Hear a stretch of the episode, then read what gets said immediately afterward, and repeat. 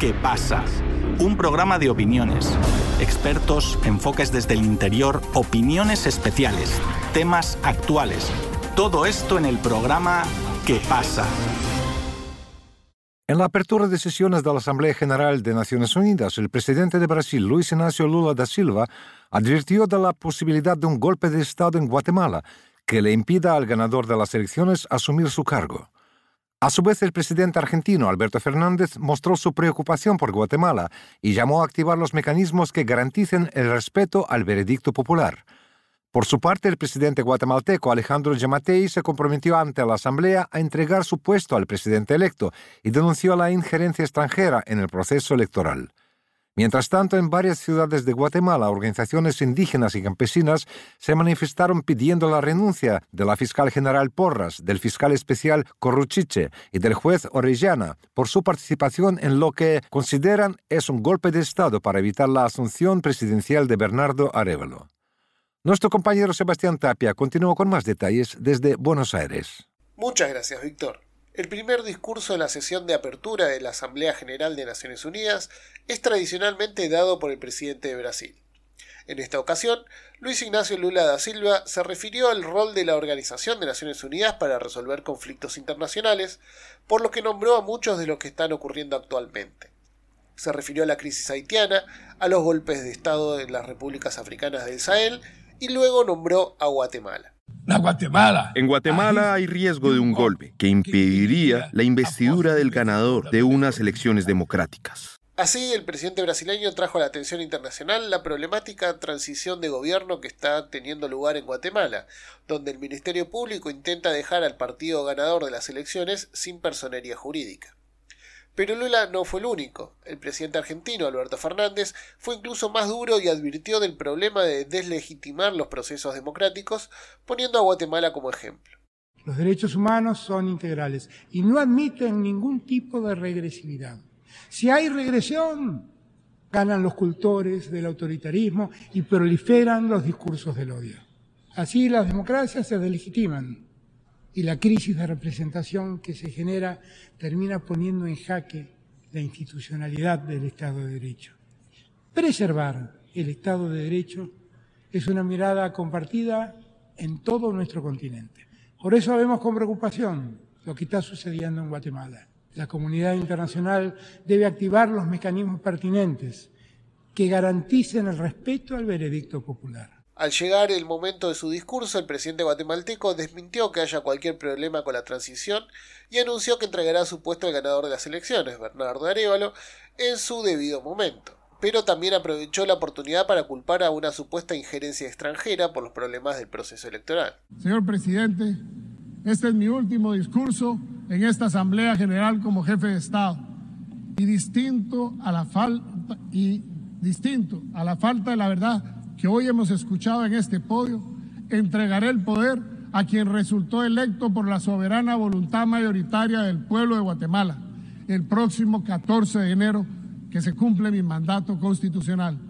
Un evento electoral que estuvo enmarcado con acciones de injerencia internacional innecesarias, porque nuestra democracia puede que no sea perfecta, pero ha sido una democracia que nos ha permitido el principio de alternancia en el poder, el respeto a la Constitución. Mientras Yamatei confirmaba la normalidad del proceso electoral guatemalteco, la Corte de Constitucionalidad informaba que rechazaba uno de los tres amparos que el movimiento Semilla, partido del presidente electo Bernardo Arevalo, presentó para revertir las acciones emprendidas por el Ministerio Público y el juez séptimo penal Freddy Orellana, que considera una persecución política y un intento de evitar la asunción presidencial. Por otro lado, la Corte Suprema de Justicia cuenta con ocho acciones judiciales pendientes de resolver relativas a este enfrentamiento entre el Ministerio Público y el movimiento Semilla. En las calles, las organizaciones campesinas e indígenas exigieron la renuncia de la fiscal general Consuelo Porras, los fiscales Rafael Curruchiche y Cintia Monterroso y el juez Freddy Orillana por considerar la persecución de Semilla como un intento de golpe de Estado. Los 48 cantones de Totonicapán, la alcaldía indígena de Sololá, el Parlamento Xinca y el Comité de Desarrollo Campesino fueron algunas de las organizaciones que se manifestaron este martes 19 de septiembre bajo la consigna Fuera golpistas. Conversamos con el abogado y analista político guatemalteco Oswaldo Zamayoa sobre la presión internacional para garantizar la transición política en Guatemala. Oswaldo, ¿cómo fue recibida en Guatemala la preocupación de Lula da Silva y de Alberto Fernández por la institucionalidad democrática del país? ¿Es popular la opinión de Yamatei sobre una injerencia extranjera innecesaria en el proceso electoral? La preocupación de la comunidad internacional en general ha sido muy bien admitida en el país, principalmente porque las misiones de observación electoral que hubieron, tanto de la Unión Europea como de la Organización de Estados Americanos, como de países amigos, observaron cómo se desarrolló de forma adecuada el evento electoral y cómo se ha judicializado el evento electoral también.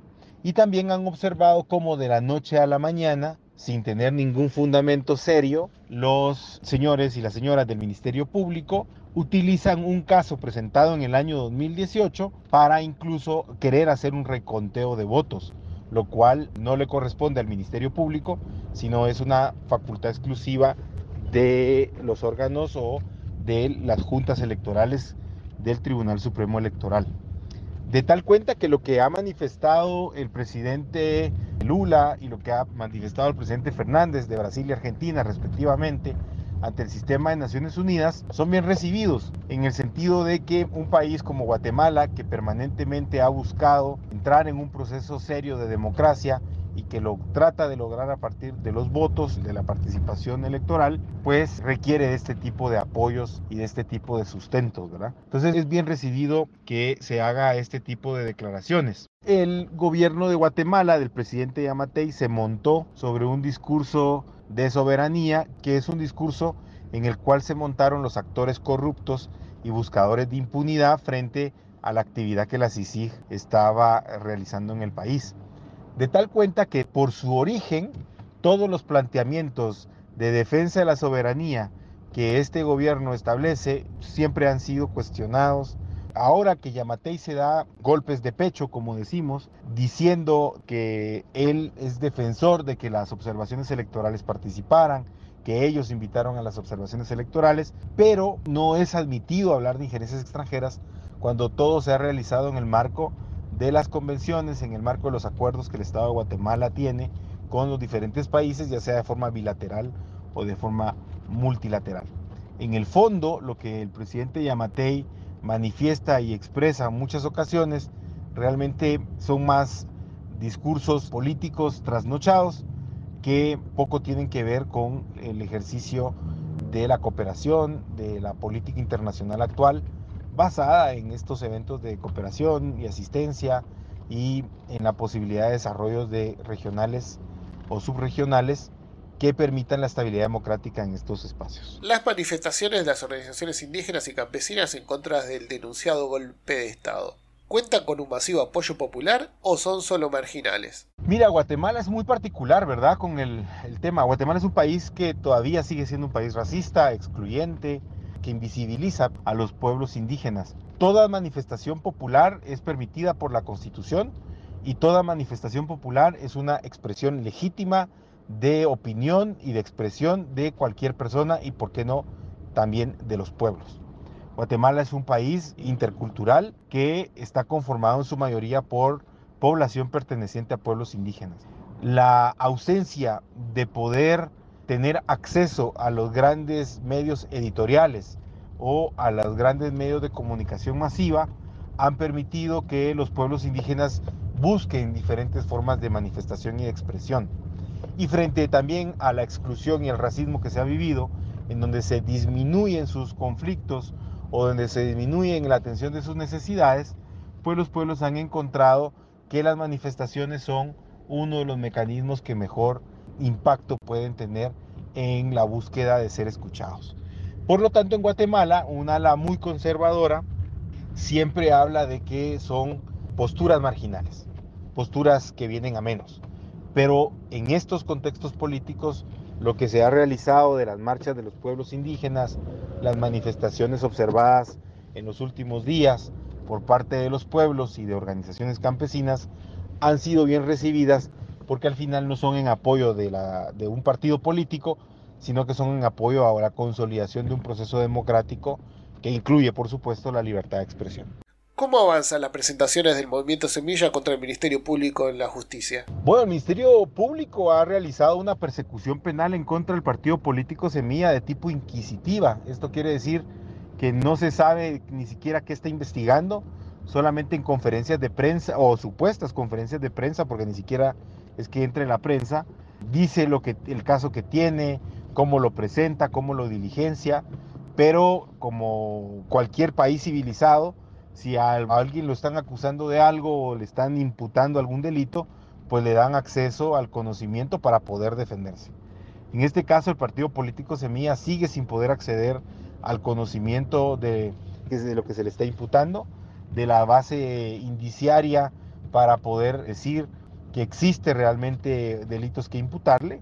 Y por otra parte, se está utilizando el caso contra Semilla, que es del año 2018, para eventos del proceso electoral 2023.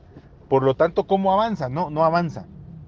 El caso Semilla no avanza frente al sistema de justicia en términos del debido proceso, sino que avanza en términos de la tergiversación y la instrumentalización política del caso para poder o para querer atacar a la organización política y con esto querer deslegitimar a los ya electos, entre ellos incluido el presidente electo Bernardo Arevalo para el periodo 2024-2028. Todo parece indicar que no se podrán esconder los intentos de frenar la transición presidencial en Guatemala. Los ojos del mundo están atentos sobre la democracia guatemalteca.